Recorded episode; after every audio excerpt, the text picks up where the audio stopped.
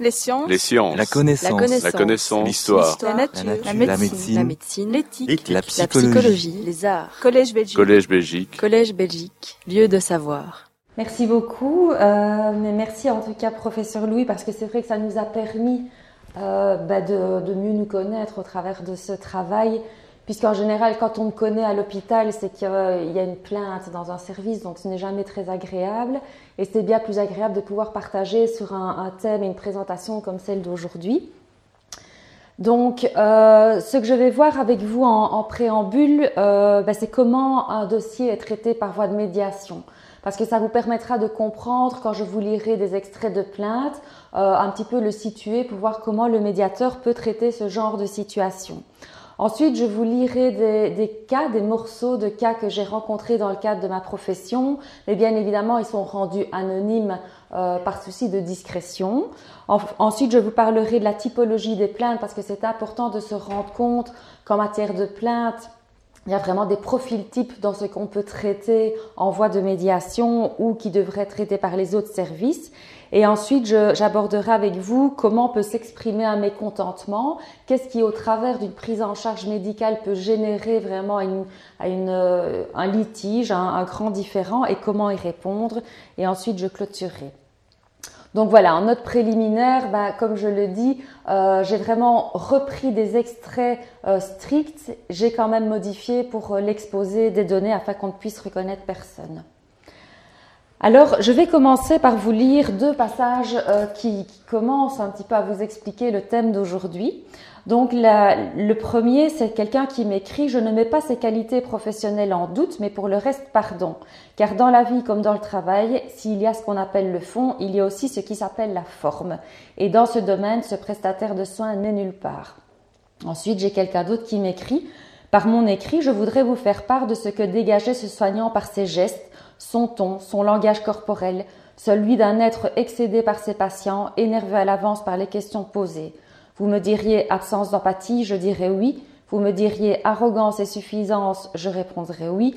Vous me diriez désagréable et sans tact dans ses propos, je dirais oui. Alors voilà, moi je reçois des, des lettres avec euh, de tels passages et par après je les envoie chaque fois aux, médecins, aux prestataires de soins concernés euh, afin de traiter le dossier. Alors tout ça pour vous dire que euh, notre quotidien est rythmé par la communication verbale et non verbale, mais que l'art de la parole est vraiment devenu inséparable de l'art de guérir. Donc on s'en rendra compte que dans les plaintes que reçoit un service de médiation, autant le savoir-être du prestataire de soins peut être mis en cause que son savoir-faire. Donc, ils sont vraiment euh, soumis à euh, devoir se maîtriser au quotidien dans cette communication verbale et non verbale avec les soignants. Donc, le relationnel est, très important, mais également avec les proches parce qu'on se rend compte qu'au quotidien, les patients sont souvent entourés euh, de proches qu'on peut appeler personnes de confiance ou mandataires dans certains cas. Donc le 22 août 2002 euh, a été instaurée la loi relative aux droits du patient qui a instauré une autre manière de communiquer avec les patients puisque désormais les patients peuvent déposer une plainte, c'est écrit dans une loi, c'est l'article 11 de cette législation et en bonne et due forme, ils peuvent porter plainte en demandant même une copie du dossier médical, ce qui leur permet vraiment de fournir des preuves à l'appui de ce, de ce qu'ils disent. Alors ce type de comportement, ça fragilise la relation de confiance soignant-soigné, d'autant plus qu'il y a un article dans la loi sur les hôpitaux qui, qui demande qu'on respecte cette législation. Donc les prestataires de soins sont vraiment tenus à ce respect de la législation et euh, grâce au médiateur, on essaye en tout cas de restaurer ou d'instaurer un dialogue et une communication entre les parties. Alors finalement, qu'est-ce que c'est la médiation? Ben, La médiation, c'est une résolution non violente des conflits. Donc au quotidien, le médiateur, il est face à des conflits et va devoir se dire comment vais-je gérer cette situation de manière non violente. Donc c'est vraiment une porte ouverte sur la violence que le médiateur va devoir gérer au quotidien. C'est une zone neutre et bienveillante. Donc le médiateur, il n'est ni d'un côté ni de l'autre. Et en préambule de sa médiation, il doit déjà le faire comprendre aux deux parties. Parce qu'il faut se dire que quand le dossier ne va pas dans le sens attendu, il sera souvent reproché au médiateur d'être engagé par l'hôpital. Donc ça, c'est toujours un petit peu délicat. En attendant, c'est un service gratuit qu'offre l'hôpital. Donc le, patient n'est absolument pas du tout choisi, euh, euh, ne doit pas spécialement choisir la voie de la médiation s'il n'y croit pas d'emblée. Donc c'est comme quand les patients viennent en disant c'est le pot de terre qu'on le peut faire. Bon ça c'est une phrase qu'ils disent souvent, mais c'est son choix aussi de venir en médiation, de frapper à la porte du médiateur. Donc voilà, c'est vraiment une zone neutre et dès le départ, avant toute médiation, il faut que le, le patient, le plaignant la comprenne. Alors, quand le médiateur reçoit la plainte, il la reçoit soit par écrit, par email ou par voie postale, soit lors d'une consultation en médiation qui sera retranscrite par le médiateur. La retranscription n'est pas soumise à relecture au patient. Donc d'emblée, moi je dis, je, je retranscrirai ce que vous me dites de manière synthétique. Si vous le souhaitez, vous pouvez joindre un écrit à ma retranscription et ensuite le dossier est transmis euh, au prestataire de soins concerné par les doléances pour pouvoir obtenir son point de vue. Il faut savoir que dans certains dossiers, ça peut toucher plusieurs prestataires de soins, plusieurs services et que c'est parfois très complexe parce qu'on peut avoir 8 à 10 pages parfois de plaintes. Hein. donc ça, c'est pas toujours évident à gérer. Alors après, il faut avoir une vue d'ensemble de la situation et surtout dès le départ bien cerner les attentes. Donc se dire quand un patient vient déposer sa plainte auprès du service de médiation, qui ne va pas tenir avec lui, donc il faut bien qu'il différencie le fait que le médiateur n'est pas un avocat qui va le défendre, qu'est-ce qu'il attend de ce service de médiation? Et c'est là qu'on verra en fonction du type de plainte que les attentes peuvent être fort différentes. Alors, une fois que le, problème est analysé, bah, il va y avoir des pistes de solutions en fonction des attentes. On peut mettre des médiations en place, on peut éventuellement transmettre le dossier à l'assurance si on a assez d'éléments qui permettent une transmission euh, à l'assurance ou éventuellement un geste financier pour des plus petites factures qui pourraient mériter une révision d'un point de vue financier. Alors, les rencontres en médiation, elles sont plus ou moins de l'ordre de 20 à 30 rencontres en médiation par an. Une rencontre en médiation, c'est vraiment mettre autour de la table les prestataires de soins concernés, les patients éventuellement leur famille pour pouvoir discuter de la situation. Donc, c'est un chiffre quand même assez élevé. Quand j'ai lu ici un ouvrage pour faire l'exposé, euh, le, médiateur qui l'écrivait disait qu'il avait fait neuf médiations en quelques années. Donc moi déjà parfois je me dis 20 à 30, est-ce que c'est beaucoup de rencontres sur une année? Je me suis dit euh, finalement c'est quand même pas mal, d'autant plus que le service de médiation ici du CHU de la clinique André Renard enregistre sur un an plus ou moins 570 dossiers. Donc c'est quand même une quantité énorme de plaintes hein, selon les types, mais que reçoit au quotidien le médiateur qui doit les gérer. Donc ça, fois le nombre d'années de médiation, ça donne une certaine expertise en, gestion des plaintes pour pouvoir voir dans quel sens il faut aller. Ensuite, on clôture le dossier et malheureusement, un des constats euh, au fur et à mesure des années, c'est que les patients après contestent les conclusions. Et ça, c'est vraiment très difficile à gérer parce qu'ils viennent en réaction à l'avis remis, euh, en réargumentant. Et là, vraiment, on dépasse parfois les limites de la bienveillance et de la médiation. Et ça, c'est vraiment difficile euh, dans le travail du médiateur. Ensuite, le médiateur peut émettre des recommandations pour éviter que des manquements ne se reproduisent, notamment au travers de son rapport annuel. Alors, les compétences du médiateur, ben, logiquement, c'est tout ce qui relève des droits du patient. Maintenant, on constate, et c'est vraiment euh, au travers de, chaque dossier, qu'il y a de plus en plus de dossiers qui concernent d'autres domaines et qui sont transmis au médiateur hospitalier, parce que de manière universelle, il y a de plus en plus de médiateurs dans les, dans les services publics, et on se rend compte que dès qu'il y a un problème, on l'envoie au médiateur mais c'est bien spécifié que logiquement, le médiateur hospitalier traite tout ce qui a trait à la loi relative aux droits du patient et donc à la qualité des soins. Alors logiquement, le médiateur hospitalier ne devrait pas gérer les autres dossiers, ni tout ce qui a déjà une procédure en justice ou qui est du ressort du service juridique de l'hôpital, mais également tout ce qui est purement financier. Donc si on vient voir un médiateur en disant on m'a facturé l'isobétadine alors que je suis allergique, que je n'en ai pas eu, normalement ça c'est le service financier. Malheureusement, donc le médiateur reçoit de plus en plus de dossiers également comme ça, mais il est contraint chaque fois pour le rapport annuel qui rentre d'ouvrir un dossier, de l'enregistrer et de rendre dans son rapport annuel le prorata. alors le savoir-être du médiateur, ben, c'est éviter les a priori. Donc quand on entend quelqu'un, il faut vraiment être le plus neutre possible, le plus neutre, le plus autonome. Essayez aussi de pouvoir être dans le silence pour pouvoir laisser parler les parties, laisser s'exprimer le patient ou sa famille, mais également le soignant. Parce qu'on se rend compte que le soignant a besoin aussi de s'exprimer sur les doléances qu'il reçoit. Il faut se rendre compte que quand un, médecin, une infirmière fait son travail, il essaye de le faire le mieux possible. Et quand il reçoit une plainte, c'est quand même euh, une difficulté, un effet miroir de quelque chose qui ne s'est pas bien passé à un moment donné. Donc le médiateur doit rester impartial et, n'est pas du tout euh, le psychothérapeute du, patient. Donc ça, il faut bien le cadrer aussi. Ces obligations, ben, c'est l'indépendance par rapport euh, aux hôpitaux, le secret professionnel et de rendre ce fameux rapport annuel une fois par an pour le cadre de l'agrément de l'hôpital. Alors les limites de la médiation, il faut pouvoir les poser. À un moment donné, il faut pouvoir être humble et se dire, ben, dans ce dossier, je ne sais plus rien faire, ce n'est pas possible, et donc transmettre les alternatives à la médiation. Si le patient menace, parce que malheureusement on a de plus en plus de menaces, ben, d'aller en justice, d'aller à la presse, d'aller dans des émissions grand public, d'aller sur les réseaux sociaux, on a nos limites. On ne peut pas les empêcher de faire ça, et c'est vrai que ça peut arriver qu'ils aillent plus loin. Alors une nuance quand même, c'est parfois ils le disent, mais entre le dire et le faire, il y a encore des, différences. Mais voilà, on a nos limites et il faut pouvoir les poser également. Alors au niveau de l'hôpital, on a vraiment un système unique de gestion de plainte. Donc dès qu'un service reçoit une plainte droit du patient, mais les deux, les deux vecteurs principaux, c'est le service de médiation et la direction médicale, tout est retransmis au service de médiation. Mais on se rend compte ici cette année dans le rapport annuel du médiateur que finalement, en première instance, le médiateur est, contacté vraiment, euh, je dirais, 8 plaintes et demie sur 10, c'est directement via le service de médiation. Alors la loi relative aux droits du patient, il euh, n'y a rien de tel pour la, pour la connaître ou, la comprendre que de reprendre chaque fois des situations en fonction des articles. Donc ici, vous avez le formulaire du service fédéral droits du patient qui reprend cette législation. Et alors, je vais un petit peu vous expliquer comment elle fonctionne au quotidien euh, par rapport à cette autonomie gagnée du patient, le fait que ce soit devenu un sujet et plus un objet dans le cadre de la relation soignant-soigné.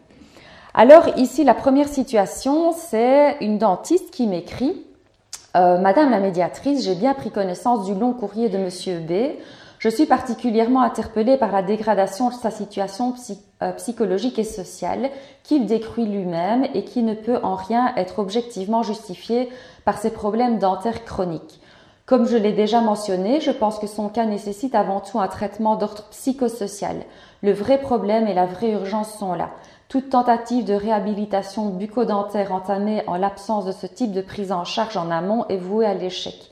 D'autre part, M. B est un patient harcelant. Il l'a été avec moi en me, en me contactant notamment à mon privé. En ce qui me concerne, je ne souhaite plus avoir de contact avec lui.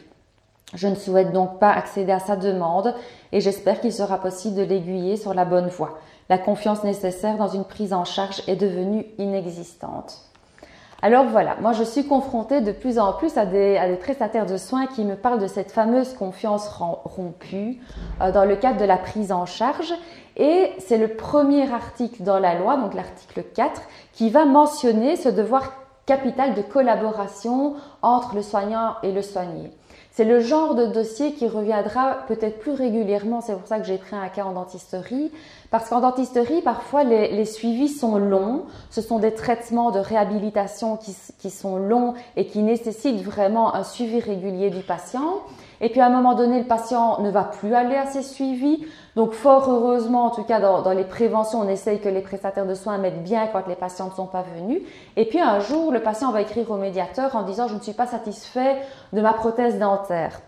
Et donc, quand on interroge le prestataire de soins, ça permet de comprendre et de voir si euh, le suivi a été effectué, s'il y a eu une bonne collaboration. C'est pareil en chirurgie. Si un patient vient chez le médiateur en disant je cicatrise mal, regardez, c'est abominable. Je dis regardez parce que c'est courant aussi qu'il nous montre et qu'il se déshabille pour nous montrer, pour que le médiateur voit de ses propres yeux l'état du, patient. Et puis quand on interroge le prestataire de soins, il dit mais oui, mais en préopération, euh, je lui avais demandé d'arrêter de fumer, j'avais bien transmis les, précautions de rigueur par rapport euh, aux cicatrices qui étaient des, cicatrices délicates. Il n'a pas suivi les recommandations, il a continué à fumer. Donc voilà, ça c'est vraiment aussi le devoir du patient euh, de transmettre toutes les informations préalables à sa prise en charge et de suivre aussi les recommandations médicales pour euh, un suivi optimal. Alors la deuxième situation, c'est quelqu'un qui, m'écrit donc une assurance, protection juridique, qui m'écrit et qui dit voilà, en date du 20 janvier, notre assureur a malheureusement été victime d'un accident de la route. Polytraumatisé, il a été transporté en hélicoptère dans votre établissement. Diverses lésions ont été diagnostiquées, mais pas la fracture du poignet gauche, pourtant bien visible sur les radiographies pratiquées le jour même. Il en résulte une gêne importante et un handicap pour notre assuré qui est musicien professionnel. Votre responsabilité semble donc totalement engagée. Nous vous mettons dès lors en demeure d'indemniser notre assuré. Bon, quand je vois ça, d'emblée, euh, le cadre, il est mis. Euh, c'est vrai qu'on est avec quelqu'un de fort procédurier. Alors, d'emblée, le médiateur ne va pas transmettre le, dossier au service juridique.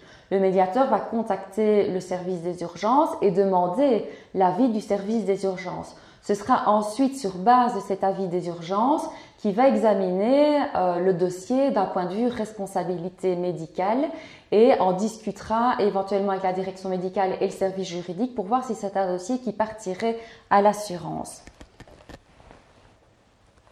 Alors une seconde situation pour un même, un même droit, c'est euh, tout ce qui touche à la qualité relationnelle. Madame la médiatrice, je me permets de vous contacter car je suis un patient régulier de votre clinique. Je me présente ce jour avec une demande précise de mon médecin traitant pour un examen bien précis. Je n'ai pas de mots pour vous relater ce rendez-vous. Que le médecin n'ait pas cru bon de dérouler le papier en début d'examen ni de me proposer du papier pour essuyer le gel en fin d'examen, c'est un détail. Mais qu'il n'ait pas pris le temps d'écouter et de répondre à mes questions, je trouve cela intolérable. Cet examen a duré montre en main moins de dix minutes. Je n'ai aucun problème à attendre dans une salle d'attente, je ne suis pas procédurier, je souhaite juste que l'on se penche correctement sur mon dossier. Avec ma pathologie, j'ai été amenée à rencontrer beaucoup de vos confrères et jamais je n'ai été traitée comme cela. Ce médecin fut arrogant et suffisant et frôlait la grossièreté. Je vous remercie pour l'attention que vous porterez à mon mail et à la réponse que vous m'apporterez. Donc voilà, quand on doit envoyer ce genre de lettres ou de mail au médecin, on sait que ce ne sera pas agréable à, recevoir euh, et il va devoir par après euh, donner des explications sur cette prise en charge. Alors ici, c'est l'article 5 de la loi relative aux droits du patient, qui est l'article sur la qualité des soins. Il est important de se rendre compte que cet article touche autant la qualité relationnelle que technique des soins. C'est l'article qui est le plus cité dans nos dossiers de, médiation pour tous les médiateurs des hôpitaux. Euh, ça peut toucher également la dignité humaine, l'autonomie et la discrimination. Euh, notamment par exemple quand on a des problématiques avec des liens de contention. Alors les plaintes elles iront dans les, deux sens. Quand on les met, les familles nous diront euh, pourquoi les met-on et puis quand il y a une chute, la famille nous dira pourquoi n'a-t-on pas mis des liens de contention? Donc il faut toujours tout analyser dans le détail, dans chaque mot de la plainte. Tout est vraiment fort important par rapport à toutes ces notions qui sont reprises à cet article 5 de la loi 3 du patient. Alors la situation suivante, euh, c'est quelqu'un qui m'écrit, Madame, par la présente, mon épouse et moi-même désirons vous faire part de notre besoin de changer de médecin pour les raisons suivantes. Le docteur Z ne fait preuve d'aucune empathie vis-à-vis de ses patients, que du contraire. Il se complaît dans une sorte de joute verbale, diminuant ses interlocuteurs sans respect de la douleur exprimée. J'en veux pour preuve les trois consultations décrites ci-dessous. Bon, moi, je les ai pas reprises dans mon exposé, mais j'ai une page et demie euh, d'explication. Cette lettre n'est pas une réclamation, mais un geste altruiste pour les prochains malades. Une caméra dans certains cabinets pourrait prouver ce que l'on n'invente rien en vous remerciant. Alors ça, c'est l'article 6 de la loi relative aux droits du patient sur le libre choix du praticien professionnel. Donc, si le patient peut choisir librement son médecin chez qui il veut se faire suivre, à un moment donné, si, comme en début d'exposé, je disais la relation de confiance est rompue dans un sens, elle peut l'être également dans l'autre. Et donc, dans ce contexte-ci, le patient m'a clairement demandé pour être suivi par un autre prestataire de soins. Donc, j'ai envoyé le dossier au prestataire de soins concerné avec, comme toujours, copie au chef du service. Et il y a vraiment eu une recherche de solutions dans le service pour pouvoir euh, répondre à cette demande de changement de prestataire de soins. Alors ici, c'est un patient qui a souhaité rencontrer la médiatrice afin de faire part d'une complication rencontrée après une intervention chirurgicale effectuée par le docteur Z et le manque d'informations par après. Il dit s'être réveillé après l'opération avec les jambes paralysées. Un mois après, il n'avait toujours pas de sensibilité et était transféré vers un centre de revalidation. D'après le médecin, le problème est plutôt d'ordre neurologique. Une IRM et un scanner ont été effectués, mais il n'a reçu aucun résultat. Par ailleurs, il estime qu'un soutien psychologique aurait été le bienvenu. Il se retrouvait tout de même sans l'usage de ses jambes du jour au lendemain, sans aucune explication. On lui a juste donné du Xanax sans aucun témoignage d'empathie. Donc voilà, de nouveau ici, ça reprend encore ces notions d'information, d'empathie, de relationnel, et c'est le droit euh, pour le patient d'être informé. Donc il a le droit d'être informé sur son état de santé, son évolution probable, euh, dans une langue claire, par écrit s'il le demande, et peut être accompagné de sa personne de confiance. Alors la notion de personne de confiance, elle est importante et elle est importante à indiquer au prestataire de soins qui vous suit. Parce qu'il faut se rendre compte que les familles sont de plus, en plus complexes avec les familles recomposées, que les patients sont accompagnés de diverses personnes en consultation, mais que le médecin est tenu au secret professionnel. Donc c'est important que le, le, prestataire de soins qui vous suit puisse indiquer dans votre dossier médical quelle est votre personne de confiance, quelle est la personne à qui on peut transmettre des informations sur votre santé. Alors le patient peut aussi demander de ne pas être informé. Par exemple, s'il vit quelque chose de personnel difficile et qu'il n'est pas apte à entendre un diagnostic à un moment donné, c'est la personne de confiance qui peut obtenir le résultat de l'examen et qui tâchera d'associer le plus rapidement possible le patient pour pouvoir être informé sur son état de santé en fonction de son évolution personnelle. Alors la situation suivante, c'est un, patient qui a 19 ans et qui a souffert d'une euh, méningite euh, et il a été, euh, il a eu une nécrose au niveau de ses quatre membres. Alors il a été hospitalisé dans le centre des grands brûlés de l'hôpital et on fait appel au service de médiation parce que ce, ce patient ne veut pas qu'on l'ampute. Donc dans sa religion, il était persuadé, donc je lis, que Dieu allait pouvoir inverser la situation et que ses doigts allaient repousser. Donc c'était vraiment fort délicat parce que si on veut respecter la législation droit du patient, il fallait respecter la volonté de ce patient et la consigner dans son dossier médical. Euh, et en même temps, c'était très difficile pour l'équipe de soins parce que si jamais il faisait euh, une septicémie, l'acte premier, c'était de l'amputer. Or, il refusait l'amputation. Donc ici, j'ai été appelée vraiment par une équipe en souffrance qui disait est-ce que vous pouvez venir au chevet du patient? Euh, Ses parents étaient également fort présents et, et, voulaient quasi prendre les décisions à sa place pour un petit peu rappeler les notions juridiques autant au patient qu'à sa famille.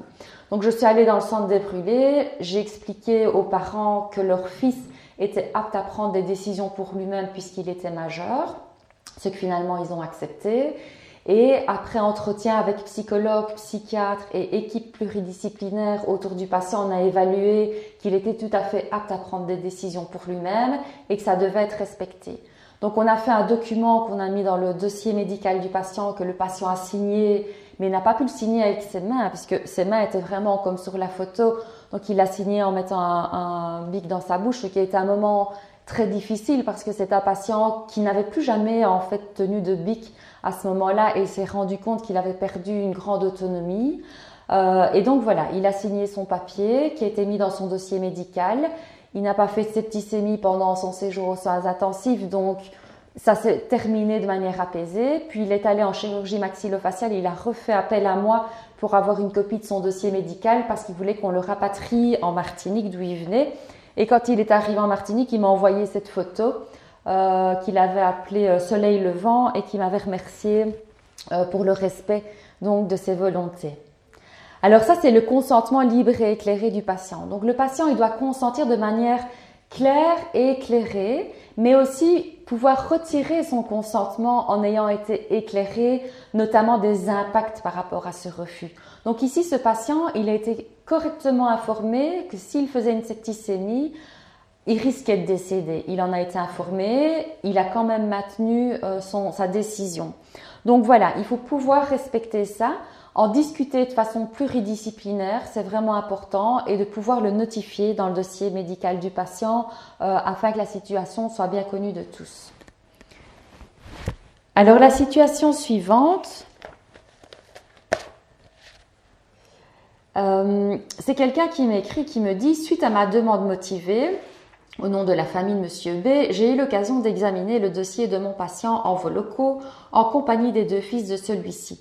Ceux-ci sont maintenant bien conscients que leur papa cumulait tous les facteurs de risque possibles pour l'intervention qu'ils devaient subir et que l'issue fatale était proche, mais que la prise en charge n'a pas été optimale selon leur point de vue. Ils ne sont pas dans une attitude revendicatrice, auquel cas une plainte officielle aurait été déposée depuis longtemps. Leur demande est la suivante, rencontrer les médecins qui ont eu leur père en charge ce jour-là et avoir une discussion ouverte avec eux, amiable dans le sens humain et non juridique du terme. Alors ce qui s'était passé dans ce dossier, c'est qu'il y avait eu une demande de consultation indirecte du patient, euh, du dossier médical du patient décédé. Donc si le patient peut bénéficier d'une copie de son dossier médical, il n'a pas droit, une fois qu'il est décédé, sa famille n'a pas droit à une copie du dossier euh, médical du patient et ce par respect euh, du patient décédé. Par contre, une consultation indirecte peut se tenir. Donc ça veut dire qu'un médecin désigné par la famille du, patient peut écrire en tout cas au niveau du CHU, c'est à la direction médicale de l'hôpital, en motivant sa demande, en disant ben voilà, pourquoi on voudrait accéder au dossier médical et ils peuvent y accéder. Dans ce cadre-ci, ils l'ont bien mis, c'est pour essayer de comprendre. Et le médiateur est de plus en plus confronté finalement à ce genre de situation-là, où après un décès, parce qu'en phase aiguë d'un décès, même si les médecins transmettent des informations aux patients, la famille, à la famille du patient décédé, elle est dans l'aigu de la mauvaise nouvelle et elle n'entend pas tout, elle ne retient pas tout. C'est beaucoup trop prématuré pour avoir une discussion.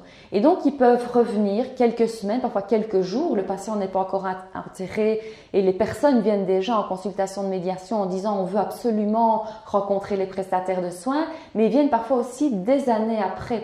J'ai eu un, cas où c'était plusieurs années après, avec une, dame qui ne parvenait pas à faire son deuil. Elle dit voilà, je, dois rencontrer ce médecin qui, était là au moment de la fin de vie de, mon mari. Je lui en veux terriblement. Et tant que je ne peux pas avoir des explications claires sur ce qui s'est passé, je ne pourrai pas avancer. Et lors de la médiation, enfin, il a transmis toutes les explications, ça s'est bien passé. Et par après, elle est venue le remercier en, offrant un, objet de collection que collectionnait son mari en, termes de remerciement. Donc, le travail du médiateur dans le processus de deuil, comme je l'expliquais, ce n'est pas un, psychothérapeute qui va aider à un processus de deuil, c'est quelqu'un qui à un moment donné pourra vraiment aider à ouvrir un dialogue sur une situation qui a été difficile hors contexte juridique. Donc ça, c'est vraiment, vraiment une grande part du travail de médiation. Alors, cette situation-ci, c'est euh, un monsieur qui m'écrit, qui me dit Ma compagne, Madame X, est rendue le 6 juin dernier à la consultation du docteur Z. Il se trouve qu'à sa grande surprise, quelques heures après la consultation, elle reçut un premier appel téléphonique sur son GSM privé émanant d'une personne en fonction à l'hôpital. Cette personne, prétendant la connaître mais fort évasive quant à son identité, entreprit dans les jours qui suivirent une correspondance multiple aux allures de harcèlement sentimental allant même jusqu'à proposer un rendez-vous galant en banlieue liégeoise. Finalement, cette personne a reconnu qu'officiant au CHU, il n'avait certes aucune justification professionnelle d'avoir accédé au dossier de Madame X, mais qu'il s'était organisé pour se procurer ses coordonnées personnelles après l'avoir aperçu dans l'hôpital afin de les utiliser à des fins privées. Mais ça, c'est l'article 10 euh, relatif à la vie privée du patient. Donc, il faut être fort attentif euh, jusqu'au guichet d'admission de l'hôpital. Donc dans tous les contacts que l'on peut avoir avec, euh, avec les patients, notamment dans les discussions que des prestataires de soins peuvent avoir dans, dans les couloirs, mais également dans les, dans les salles d'hospitalisation avec certains tableaux. Parfois il y a des noms de patients et on ne se rend pas compte qu'un visiteur peut reconnaître euh, quelqu'un qui est hospitalisé. Donc la vie privée du patient doit être vraiment respectée dans chaque contact. Dans un cas comme celui-ci, euh, ben, tout d'abord, le médiateur demande euh, un mandat de la compagne parce que quand c'est un compagnon qui porte plainte, on veut s'assurer que le patient est bien associé euh, à cette plainte et parce qu'on ne sait jamais ce qui peut se passer aussi derrière, hein, derrière la plainte. Donc ça, on doit être toujours fort attentif. Et puis après, il y a toute une enquête qui va être menée par le responsable du service par rapport à cette intrusion. Donc au niveau de, l'hôpital, il peut être mentionné des intrusions dans les dossiers médicaux. Quand c'est comme ça, c'est pas le médiateur qui va mener son enquête, il envoie ça au service de protection de la vie privée du patient et il y aurait une révision de tous les accès euh, du dossier médical par rapport à la situation rencontrée. J'ai encore eu un cas comme ça ce matin euh, avec un agent qui pensait, donc il était hospitalisé dans l'hôpital et qui pense qu'il y a une intrusion malveillante dans son dossier médical, mais ça a un impact vraiment très lourd psychologiquement euh, pour les patients, donc il faut vraiment être fort attentif à cette notion de vie privée. Alors la situation suivante, euh, c'est quelqu'un qui m'écrit et qui me dit Madame, je vous remercie de votre réponse et d'avoir interrogé les prestataires de soins concernés. Sachez que si ce problème m'avait été expliqué de la sorte, croyez bien que je n'aurais jamais imaginé vous adresser une première missive. Il va de soi que si la situation a généré une telle angoisse, c'est évidemment dû au fait que j'ai été reçue de façon pour le moins cavalière. J'ai simplement fait remarquer très poliment qu'un scanner aurait permis une analyse plus aiguë du traumatisme. Et c'est à ce moment-là que la personne s'est mise en colère. Désolée pour une démarche qui, présentée comme telle, ne justifiait sans doute pas le courrier que je vous ai adressé. Alors ça, c'est la grande difficulté du service de médiation, c'est que maintenant, d'autant plus avec les réseaux sociaux qui font qu'on exprime très rapidement sa colère, on sort des urgences, on va sur l'internet, on tape médiateur de l'hôpital et on envoie vite un mail empli de colère au service de médiation, euh, ou on va sur Facebook et on, on, envoie des messages et puis le service de communication interpelle le médiateur en disant que faire.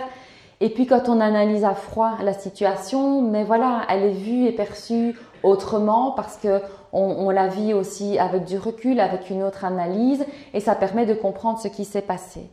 Donc voilà, le, rôle du service de médiation, ça peut être la prévention des plaintes par des prestataires de soins qui vont contacter de manière préventive un médiateur parce que eux-mêmes vivent une situation difficile et qui veulent éventuellement prévenir un conflit. Ça peut être aussi un médecin qui a reçu une lettre de plainte, il désire y répondre personnellement, mais il demande une relecture de la lettre par le médiateur de l'hôpital.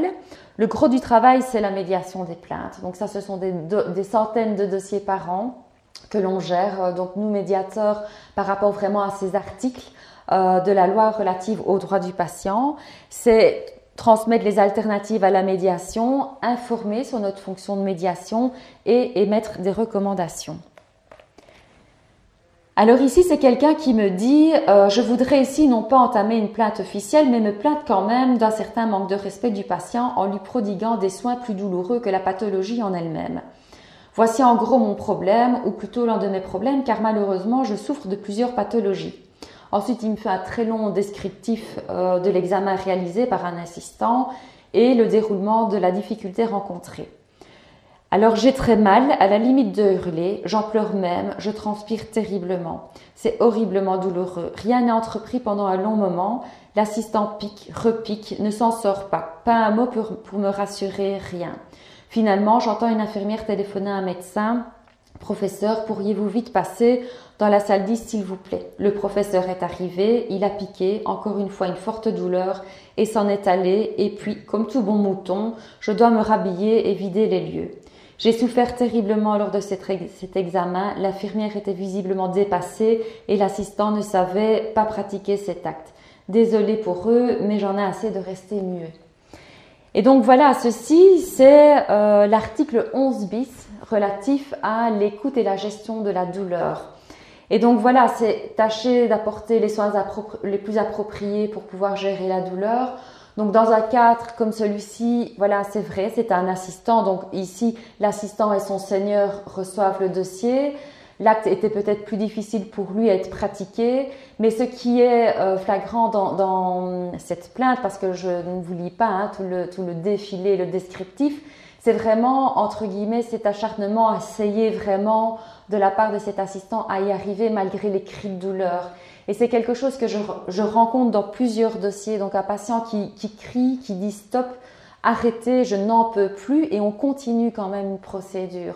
Donc voilà, c'est vraiment un article euh, important à respecter. C'est après la qualité, après l'article sur la qualité, c'est un article qui est souvent mis en avant euh, par rapport à cette gestion et cette écoute de la douleur. Alors ici, c'est le mail d'une chef d'unité euh, des soins intensifs au service de médiation afin de l'informer d'une difficulté avec une famille et la représentation du patient. Je me permets de vous contacter car la fille et le beau-frère d'un de nos patients envisagent de déposer plainte.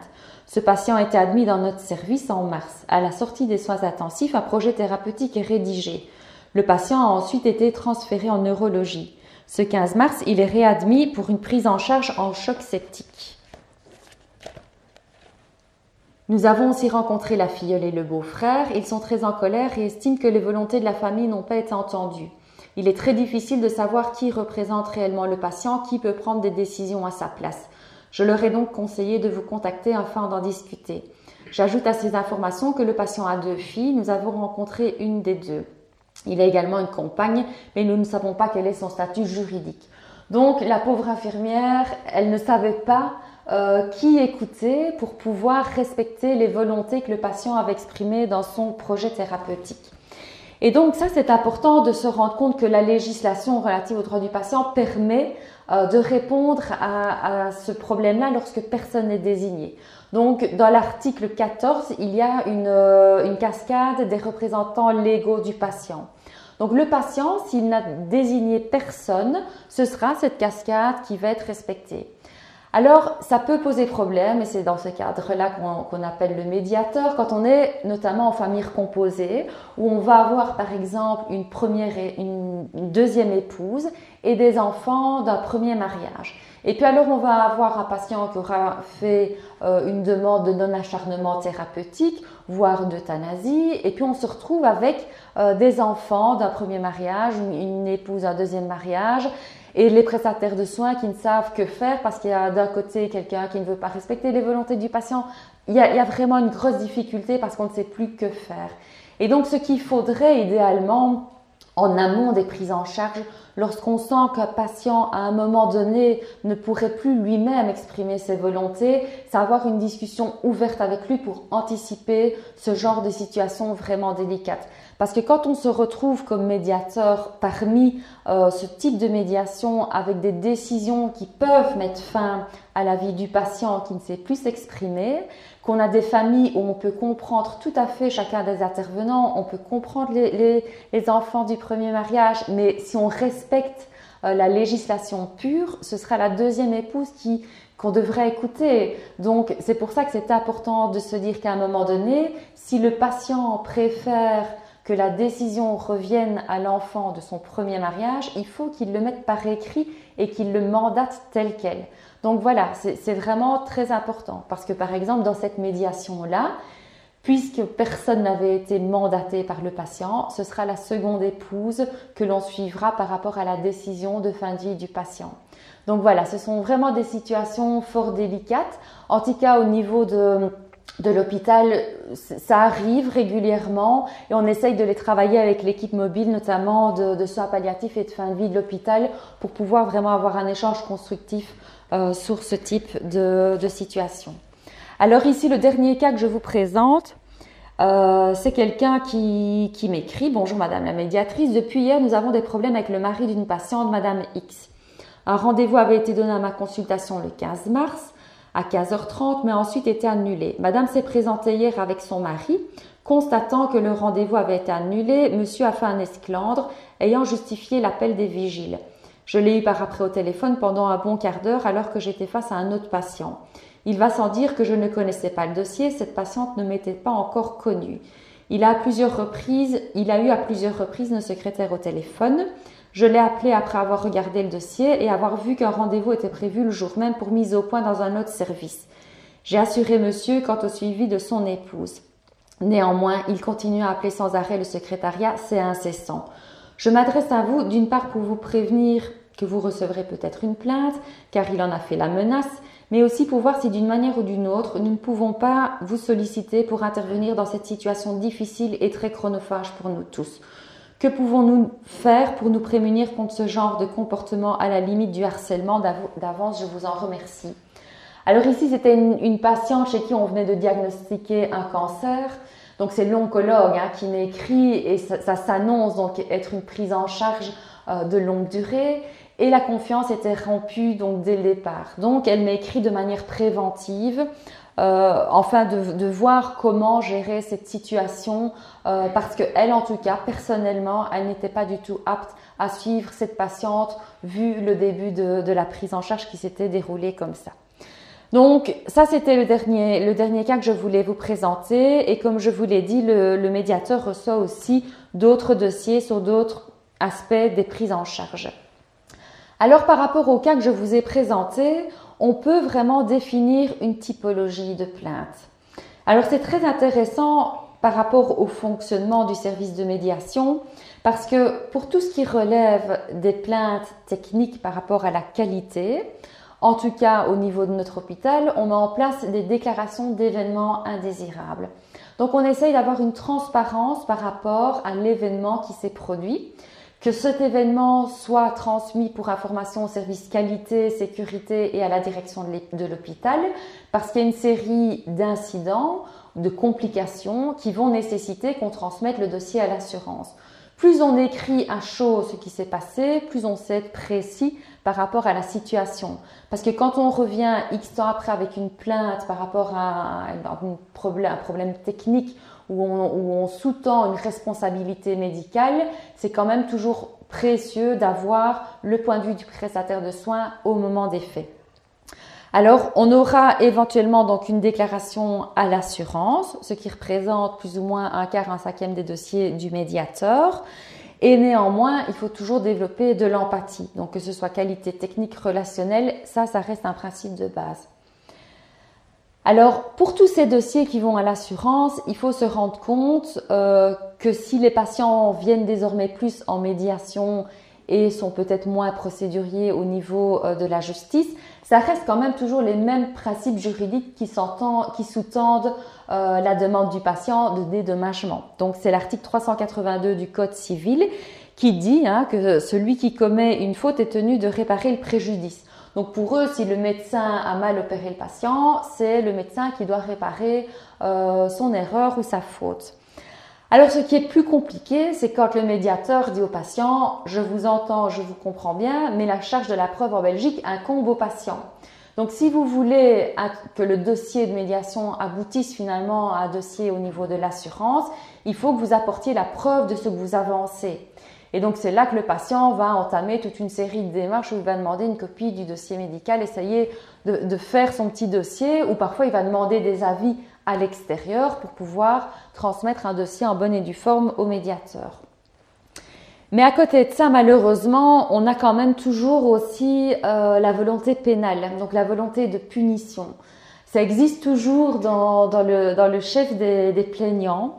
Euh, encore hier, j'ai été appelée, on me demandait euh, de transmettre les noms de, deux, de, deux, membres du personnel parce que le, le, monsieur voulait absolument les punir. Donc moi, je lui expliquais que le rôle d'un service de médiation, mais pas de punir, euh, de punir le, prestataire de soins, qu'on n'est alors plus du tout dans, dans de la médiation. Euh, malgré tout, c'était tellement menaçant et, oppressant comme situation que je lui ai dit, bah, si vous voulez, je veux bien, parce qu'elle était sur un autre site que mon site principal, je veux bien aller au chevet de votre maman et, euh, et l'écouter pour voir ce qui s'est passé, pour essayer un petit peu de, de, tempérer la colère de, de ce monsieur-là qui était fort menaçant. Euh, mais il n'empêche qu'aujourd'hui matin, j'avais quand même de sa part euh, une demande que je lui transmette un compte rendu, comme si j'avais été l'auditionné comme un policier, euh, de ce qui avait été dit par sa maman. Donc moi, je lui ai dit que ce qu'on avait convenu hier par téléphone, c'est que j'allais écouter sa maman parce que c'est une dame qui avait besoin de s'exprimer sur la situation, mais que c'était à lui après à me dire quelle voix hein, il allait opter, puisque moi je lui ai fait le panel des voix possibles en fonction de ses attentes. Donc là, je, suis toujours en attente de voir quelle voie il choisira parce qu'il ne pourra pas avoir mon témoignage euh, s'il décide d'aller porter plainte à la police puisqu'on ne sera pas en médiation. Donc voilà, ça c'est vraiment le, souhait de punir. Il faut savoir que s'il va à la police, après il y a une instruction. Hein. Donc nous, en tant que médiateur, on peut avoir un juge d'instruction qui va nous demander des, informations. On peut avoir des policiers dans, nos bureaux, on peut avoir des procédures qui vont pénales. Donc voilà, on peut aussi également être confronté à ça. Ensuite, il y a le Fonds des accidents médicaux, qui est une troisième instance juridique maintenant qui a pris place depuis 2010, qui vise à l'indemnisation des dommages résultant des soins de santé. Alors à la base, si l'idée était d'indemniser tout ce qui est plutôt de l'ordre de l'aléa thérapeutique, dans les faits, euh, c'est quand même plus complexe que ça, parce qu'il va y avoir vraiment un examen très approfondi du dossier par le Fonds des accidents médicaux qui mènera à une expertise euh, entre les parties concernées. Donc on va quand même se retrouver dans un processus qui sera long pour voir si c'est de l'ordre de l'aléa thérapeutique et si c'est de l'ordre de l'aléa thérapeutique, est-ce que ça va justifier une indemnité de la part du Fonds des accidents médicaux? Ou est-ce que ça sera euh, une responsabilité médicale qui nécessitera donc un dédommagement par l'assurance de l'hôpital? Alors quand on est médiateur comme ça depuis longue durée, ce qu'on s'aperçoit, c'est que les patients peuvent suivre vraiment des dossiers d'année en année. Donc moi, j'ai peut-être des, des, dossiers qui datent d'il y a 10 ans, où j'ai commencé une médiation avec le dossier. Puis finalement, au bout d'un certain temps, le dossier est parti au niveau de l'assurance. Puis l'assurance a clôturé que c'était euh, un aléa thérapeutique, par exemple. Et puis on va le retrouver au fond des accidents médicaux et dix années se seront comme ça écoulées. Donc on voit vraiment que les personnes peuvent persister dans leur demande de, de, dédommagement. Alors ensuite, on a les plaintes donc, qui relèvent de l'aspect relationnel dont, dont j'ai déjà parlé et c'est vraiment ouvrir le dialogue et tâcher d'être à l'écoute de ce type de plainte. On a tout ce qui est purement financier et donc là, il faut vraiment renvoyer chaque fois au niveau des départements financiers des hôpitaux. Et alors, on a tout ce qui a trait euh, au vol, à une perte, à un incident. Donc ici, on se rend compte que le médiateur reçoit de plus en plus de dossiers comme ça, mais qui logiquement devraient euh, transiter par les responsables de ces services-là, puisqu'à la base, hein, selon l'esprit de la, de la loi relative aux droits du patient, le médiateur ne devrait pas traiter ce genre euh, de dossier-là. Alors le mécontentement, comment s'exprime-t-il, comment le vivre et comment y répondre? Donc, si on reprend en fait le schéma de base de la communication, donc qui est un schéma linéaire, on va le voir ici, euh, c'est vraiment euh, ce qu'on rencontre dans une relation interpersonnelle avec un médiateur qui veut transmettre un message, qui va choisir un canal pour transmettre son message. Ça peut être en vous parlant, mais il, a pu choisir l'écrit pour transmettre son message ou la voix téléphonique. Le récepteur qui va devoir recevoir ce message et le comprendre. Et puis, il va devoir y avoir un feedback, un feedback en fonction des attentes. Mais on peut avoir aussi tous des bruits parasites qui court-circuitent une bonne communication. Alors, si on adapte ça à la relation soignant-soigné, on va voir le patient qui va transmettre son message, ses attentes d'être soigné euh, en manifestant une douleur, un besoin. On va voir le soignant qui va réceptionner euh, ben, les attentes, comment le prendre en charge. On va voir la rétroaction, donc est-ce qu'il va bien le prendre en charge, est-ce qu'il va répondre aux demandes. Et c'est dans ce phénomène de rétroaction que tout va se passer, parce que si ça se passe mal, ben, c'est là que le service de médiation va devoir intervenir. Et on a tous ces petits bruits parasites qui peuvent être une langue étrangère, une famille composée, euh, un domaine euh, social qui fait que la perception des choses peut être différente. Donc ce sont toutes des petites notions qui gravitent autour du patient dont il faudra tenir compte pour pouvoir bien décoder son message. Le but commun, c'est la relation de confiance. Ça, c'est vraiment la base dans la relation soignant-soigné. C'est vraiment le ciment qui va permettre euh, de bien évoluer dans une prise en charge. Alors les canaux de la communication, ben, ils sont verbaux, hein, c'est souvent ce qu'on utilise, donc c'est parler, c'est le verbe, c'est transmettre un message en discutant avec quelqu'un. euh, ou bien l'écrire.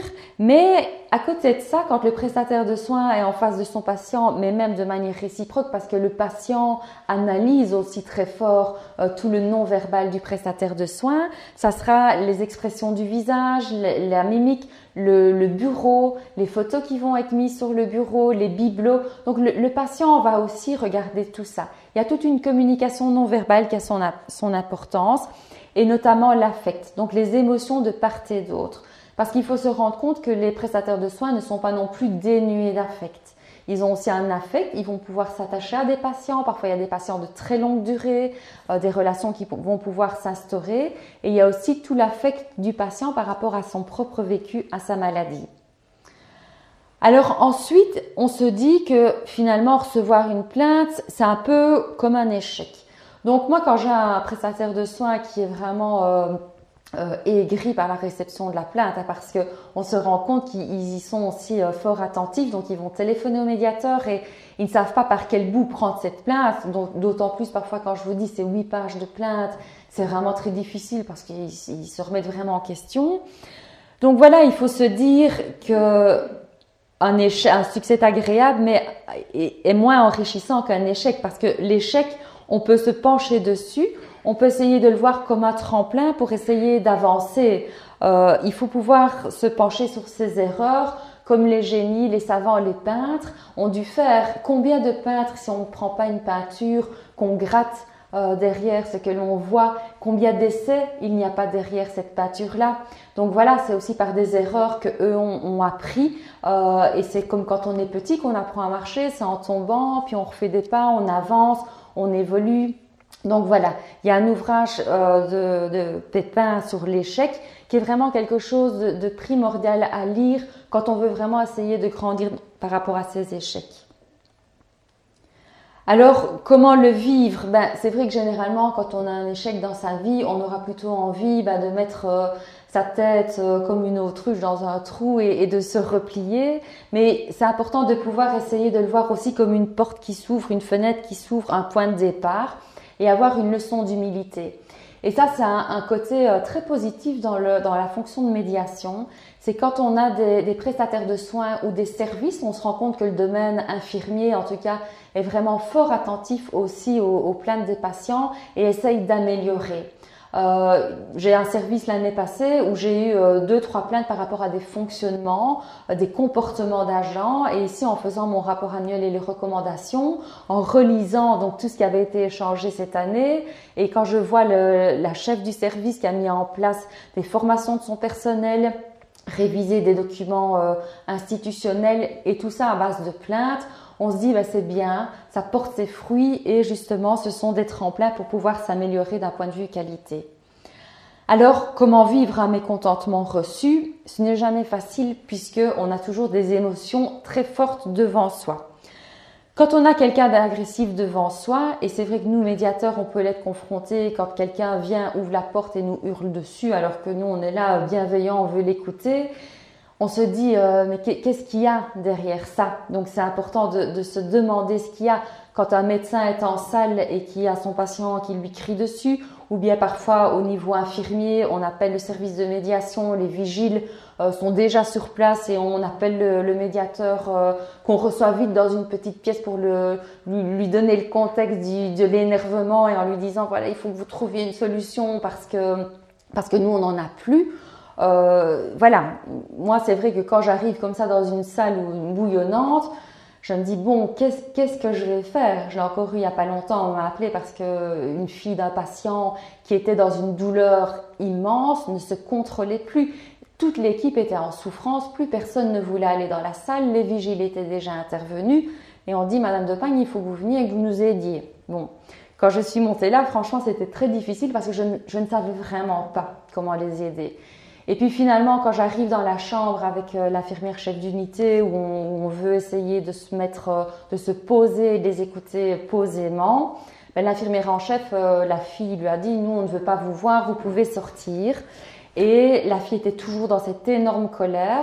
Donc ce qu'il a fallu faire, c'était vraiment être silencieux, apaiser la colère, essayer de faire descendre ce ton pour la laisser s'exprimer. Et ça a fonctionné puisqu'elle a parlé pendant une heure et demie.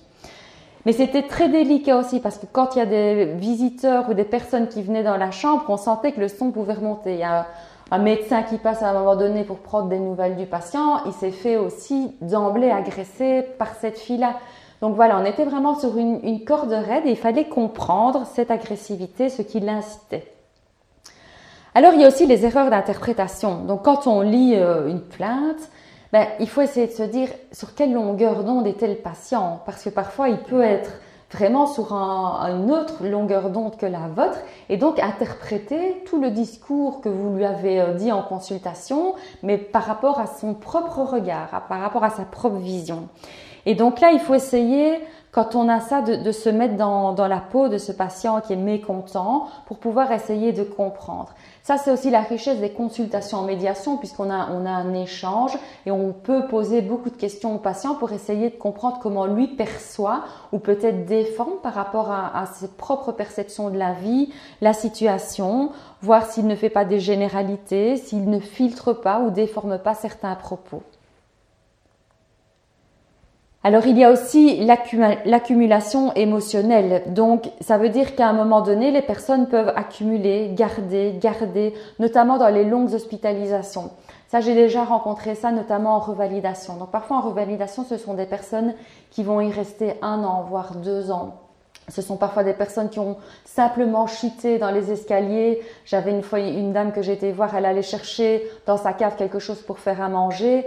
Elle a chuté, elle s'est retrouvée hémiplégique. Donc leur vie est basculée. Ils sont emmenés dans un système, ils vont en revalidation, ils gardent, ils gardent, ils gardent. À un moment donné, elle a explosé, elle n'en pouvait plus. Donc voilà, et là toute l'équipe était aussi en douleur parce qu'ils sont obligés de cohabiter ensemble puisqu'ils sont en revalidation. Eux, malheureusement, en plus, ils sont dans un lit avec une très grande perte de facultés, donc c'est vraiment fort difficile. Et donc il faut essayer de, détricoter finalement toute cette accumulation. Donc dans ce cadre-là, ben, je vais l'écouter, j'essaye de revoir tous les points, ce sont vraiment des gros dossiers parce qu'il faut revoir ces accumulations qui peuvent parfois être très longues, interroger chaque prestataire de soins et essayer de repartir sur de bonnes bases. Ça, c'est vraiment le, beau du travail du médiateur puisque c'est réinstaurer une confiance pour pouvoir faire une, prise en charge.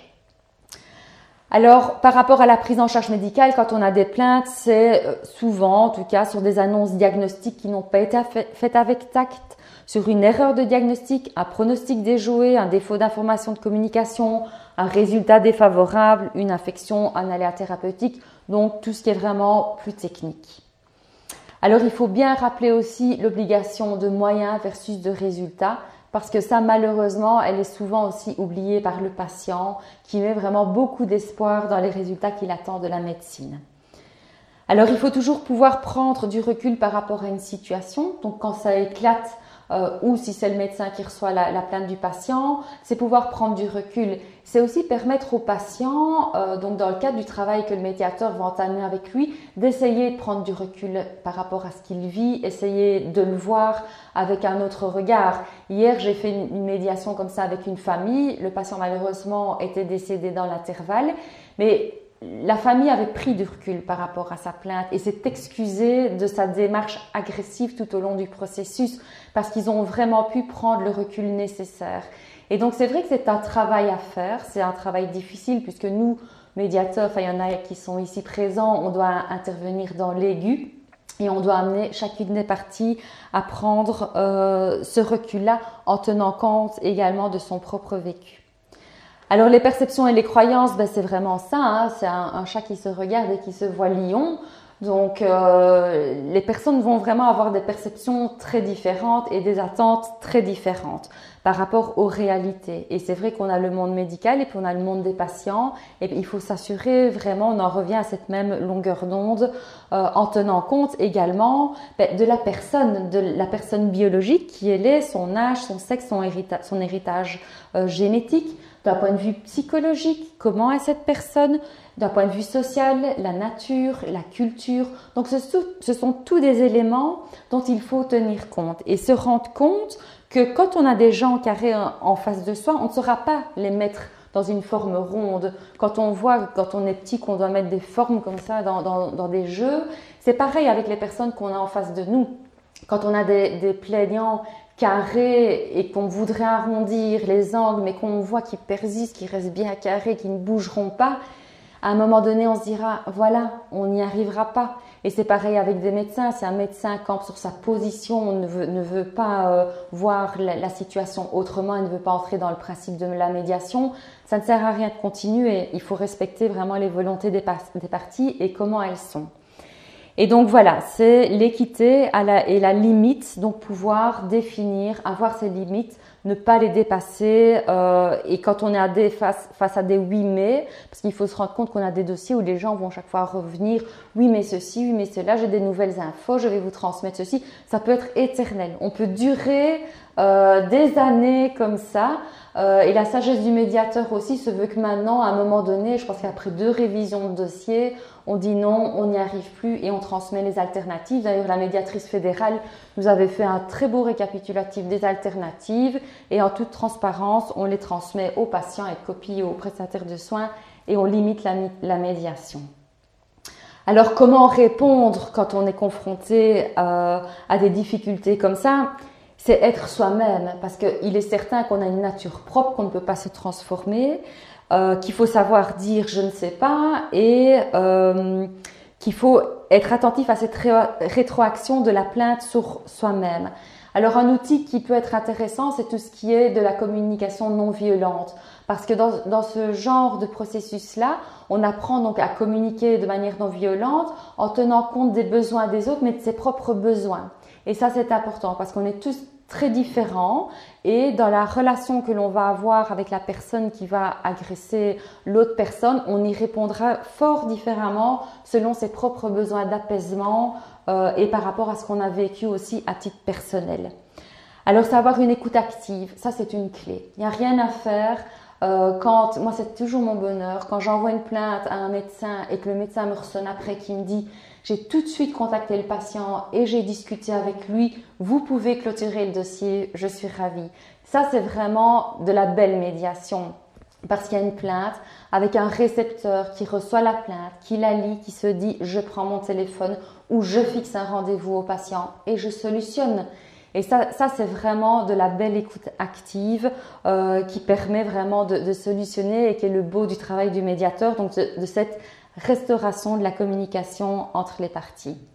Alors, c'est pouvoir développer son empathie. Donc, l'empathie, c'est quelque chose aussi de personnel. On en a plus, on en a moins à différencier avec la sympathie, donc il ne faut pas devenir ami avec les personnes, euh, aussi bien du, point de vue du personnel, parce que parfois il y a des sympathies qui se créent, mais je peux vous assurer qu'une fois qu'il y a une plainte, dans le chef du patient, la sympathie, elle n'est plus du tout là. Donc il faut être vraiment très attentif à ça, notamment en tant que médiateur. Il faut bien rester à sa place. On peut être empathique, comprendre les, plaignants, mais ne pas déborder vers la sympathie, même si parfois certains plaignants vont commencer à nous tutoyer, vont vouloir nous faire des cadeaux. Il faut vraiment bien baliser et mettre les limites. Toujours garder cette bonne et juste distance. Alors pouvoir poser les bonnes questions, donc être dans le registre des questions ouvertes pour pouvoir investiguer, mais aussi parfois des questions fermées pour pouvoir affiner une discussion et essayer d'arriver vraiment à un terme sans rentrer parfois dans, dans des discussions euh, qui peuvent être stériles parce qu'on se rend compte que quand on fait trop de questions ouvertes, notamment dans les rencontres en médiation, parfois quand on se rencontre et qu'on a des questions euh, qui peuvent émaner de, de, patients ouvertes qui peuvent, qui pourraient durer une demi-journée au niveau des réponses, voilà, il faut essayer de recentrer sur des questions euh, fermées et éventuellement reformuler. Alors être attentif aux indices, non verbaux, donc ça j'en ai déjà discuté tout à l'heure, c'est par rapport à, tout ce qui est autour du patient mais qui n'est pas euh, sur base de la communication verbale. Et cette notion également du temps. Alors une difficulté des patients, c'est parfois ils attendent leur rendez-vous euh, des mois, parfois un an. Ils arrivent enfin chez le médecin, ils se disent, ils ont préparé leur, euh, leur entretien, leur petite liste de questions. Euh, c'est un moment précieux, ils l'attendaient avec impatience. Et puis voilà que le médecin n'a que 5-6 minutes à consacrer après peut-être une, heure et demie d'attente dans le couloir. Et ça, ça c'est vraiment difficile parce que la perception du temps, elle est très différente. Elle est vraiment, il faut se rendre compte, en tout cas en tant que médiateur, quand on exprime au prestataire de soins après la colère qu'il y a dans la plainte par rapport à cette attente, c'est l'importance. Parfois, peut-être que ce n'est plus toujours perçu comme ça, puisqu'on est dans un monde où on veut tout tout de suite, où on enchaîne les, les patients. Mais certains patients attendent parfois de voir des médecins pendant un an. Et donc, c'est vraiment précieux. Donc, cette notion du temps, elle est vraiment fort, fort différente. Alors le choix des mots. Ça, le choix des mots, c'est aussi euh, parfois très délicat parce qu'un mot peut poursuivre un patient pendant des années. Un simple petit mot. Euh, ça peut être aussi parfois, on a, dans un, on a par exemple un problème qui se passe dans un hôpital A, et puis le patient est pris en charge dans un hôpital B, et l'hôpital B va faire une remarque sur l'hôpital A. Et cette remarque, elle va se mettre dans l'esprit du patient et ne pas en sortir. Et alors pour la retirer, ça va être vraiment très très difficile. Et c'était un simple mot qui a engendré et généré vraiment une situation difficile. Alors les mots, c'est aussi par rapport à l'annonce du diagnostic pour un patient. Parce que parfois, on ne se rend pas toujours compte euh, de ce que vit le patient une fois qu'il ferme la porte d'une consultation. Donc le médecin, lui, ben, sa vie, sauf si lui-même a une mauvaise nouvelle en cours de journée, mais si tout va bien pour le médecin, quand il arrive à l'hôpital le matin et qu'il en sort le soir, sa vie, elle n'a pas tellement changé. C'est la, la, même chose, il va rentrer chez lui, sa vie est comme ça. Mais le patient qui rentre parfois dans une salle d'attente, sa vie, quand il referme la porte dans l'autre sens, elle est complètement modifiée. Et donc voilà, c'est une annonce d'une nouvelle qui va modifier radicalement la vie d'une personne. Et ça, c'est bon aussi dans certaines disciplines d'en avoir vraiment conscience. Parce que moi, après, j'ai les patients qui viennent ou les familles et qui me disent, mais vous vous imaginez, euh, nous, après, on est, on est sortis, euh, c'était un vendredi à 17h, on ne sait plus téléphoner le lendemain, on n'a pas un numéro d'un psychologue qui peut nous aider à ce moment-là, on est lâché comme ça. Euh, dans la nature avec en attente du prochain rendez-vous pour pouvoir améliorer le diagnostic et on va devoir vivre toutes les heures après cette annonce diagnostique fatale tout seul. Et donc voilà, c'est essayer d'en avoir conscience, essayer de se dire que euh, à un moment donné, sur une, semaine de prise en charge, il y a peut-être des moments plus adéquats pour annoncer ce type euh, de nouvelles. Et voilà, ça c'est dans les dossiers de médiation, quand on a des situations comme ça, euh, ça permet d'échanger avec les prestataires de soins. Et comme on le disait hein, avec le, chat et le lion, ben, leur montrer un petit peu ce qui est ressenti euh, de l'autre côté. Et peut-être que par après, quand ils auront des diagnostics plus difficiles à présenter, ils les placeront à d'autres moments de la journée. Alors voilà, pour, euh, pour conclure et laisser un petit temps à vos éventuelles questions, je vais vous lire ce, passage-ci qui dit Madame, comment débuter cette lettre autrement que par vous présenter mes excuses? À chaque fois que je repense à ce matin-là, je n'arrive ni à comprendre, ni à me pardonner ce mouvement d'humeur. J'ai bien quelques raisons personnelles qui pourraient expliquer mon manque de patience, mais elles ne me suffisent pas. Et votre démarche confirme que je n'ai pas été en mesure d'apaiser votre douleur, au contraire, j'ai ajouté de la souffrance. Je suis convaincue qu'on apprend beaucoup de ces erreurs, celle-ci me rappellera longtemps la responsabilité qui est la mienne. Je suis navrée que ce soit vous qui en ayez fait les frais, qui ait fait les frais de cet apprentissage. Et donc, c'est un assistant qui m'a demandé de transmettre cette lettre d'excuse à une patiente suite à une prise en charge. Et finalement, ben, ça résume euh, un petit peu ce que je vous ai exposé.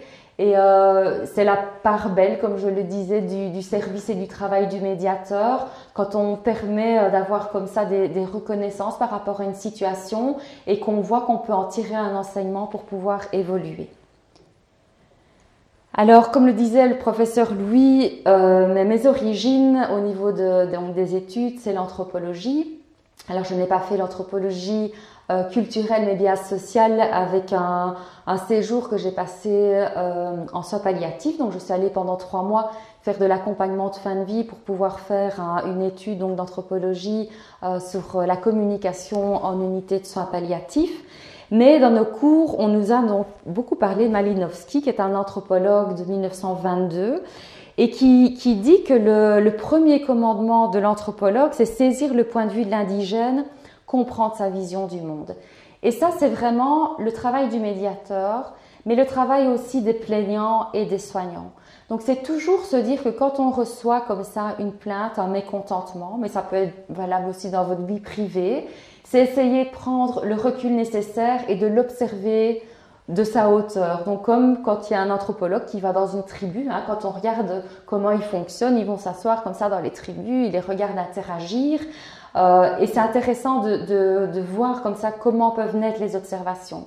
Et dans ce travail, moi, que j'avais fait au soin palliatif, on avait beaucoup parlé de cette notion d'affect. Parce qu'on ne sait pas un, anthropologue ne sait pas quand même écrire son rapport d'anthropologue sans affect parce qu'on est quand même toujours tous un petit peu affectés par ce qu'on observe et il faut pouvoir en tenir compte.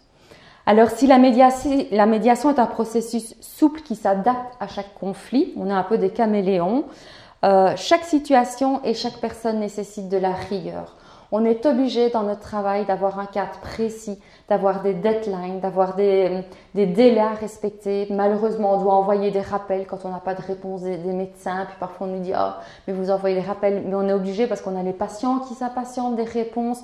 Donc voilà, on va toujours s'adapter aux demandes, mais on aura une rigueur vraiment à laquelle on va, on va tenir. Alors donc l'impact des affects euh, et des ressentis et de la souffrance sont au cœur de notre métier. Donc c'est comme ça, on décroche le téléphone, on veut se plaindre, on ouvre les mails le matin, je ne suis pas content, on ouvre une, une enveloppe et une lettre, c'est de nouveau pareil, madame, on veut se plaindre. Donc voilà, ça ce sont nos émotions au quotidien. Donc il est vraiment important d'avoir une bonne connaissance de soi-même et de ses propres capacités à gérer euh, ce, ce, quotidien donc du service de médiation. Euh, mais voilà, à côté de ça, on vous accompagne, on est là, on accompagne les patients, on est tous des, des, patients quelque part euh, des hôpitaux, on accompagne les prestataires de soins dans ce juste équilibre qu'est la médiation. Et si le législateur l'a voulu, euh, ben c'est pour éviter les procès, puisqu'on a quand même des dossiers qui partent au niveau de l'assurance. Donc ça veut dire qu'il y a une reconnaissance par rapport à certaines situations qui méritent d'être analysé par un, expert médical, euh, mais c'est aussi ouvrir la communication sur ce qui s'est passé. Alors voilà, pour terminer, ben, je vais vous, lire cette petite citation. Euh, S'agissant, comme dans la maladie, de corps et d'esprit en souffrance et en détresse, il faut considérer que la médiation, comme la médecine, plus qu'une science, ben, c'est également un art. Donc voilà, on travaille tous dans cet art de médier, de la parole et de soigner. Merci.